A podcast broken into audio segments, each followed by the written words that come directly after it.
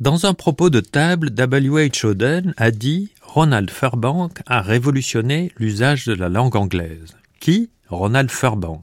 Fairbank, un Anglais, est né en 1886 et est mort en 1926, ayant écrit un petit nombre de romans dont les titres révèlent l'orientation.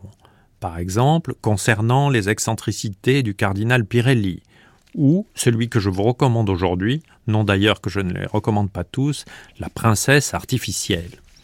Cette orientation, c'est celle de la moquerie féerique. Fairbank montre des personnages vivant dans un monde d'artifice qui leur est parfaitement naturel, les moquant avec gentillesse. Lire un roman de Fairbank, c'est comme se promener dans un décor de dessin animé parmi des champignons géants et des châteaux minuscules. Et nous y croyons. Pourquoi n'y croirions-nous pas? Un roman réaliste, vous trouvez ça crédible, vous? Le principal délice de Fairbank est la condensation imagée. En cela, il me rappelle l'écrivain espagnol Ramon Gomez de la Serna. Ce genre d'intelligence qui seul peut écrire une phrase comme celle-ci que j'extrais de la princesse artificielle.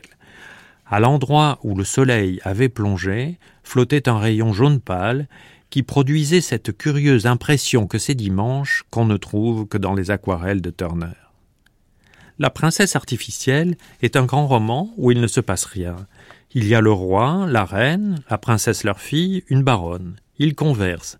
Tout le monde craint plus ou moins le roi, dont voici une description où scintille le sens comique de Fairbank. Le roi jeta à la reine un regard de complète indifférence et la conversation s'arrêta. Le roi avait un œil de verre et il était difficile de savoir lequel des deux était le bon. Ce livre est un coffre à bijoux. On en trouve dans tous les creux des phrases. Par exemple, une ombrelle imprudemment petite.